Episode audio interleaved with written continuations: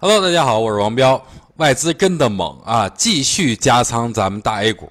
贵州茅台呢，今天也再创新高，我看最高是一千一百六十块钱。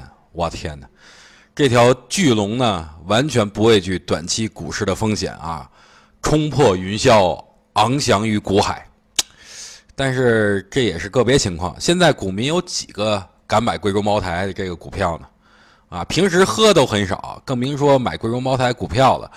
所以这是机构之间的游戏，散户无福消受了。指数呢，加上今天咱们看一下，已经是连续三天了这个反弹，对吧？而且是缩量反弹，很明显。今天如果刨去外资的被动加仓，那好，依然是缩量。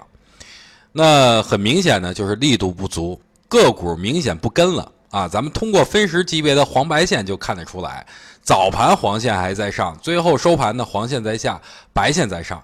黄线代表什么？就是代表大多数个股啊，白线呢就是权重股。所以现在涨的基本上也就是权重股了，个股涨得很少啊。因此呢，我的建议就是反弹继续减仓，还真别说别的，好吧？最近呢，不少有有不少这个朋友都关心我，劝我改变观点。原因有这么几点啊，第一呢就是外资最近拼命的加仓，第二呢就是美联储降息，中国有望降息，第三呢就是七十年大庆。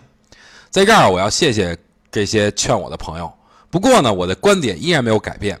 目前指数它保持在三千点附近，连一个像样的调整都没有，这不像话。真正的上涨不应该是这这种政策推动的啊，而是靠真正市场存在投资价值而产生的。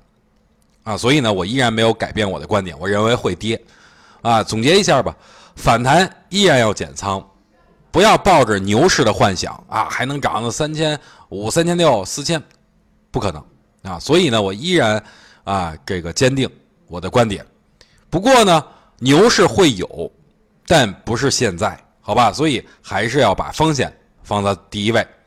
好了，感谢大家收看，啊，最后祝大家周末愉快。咱们下周不见不散，拜拜。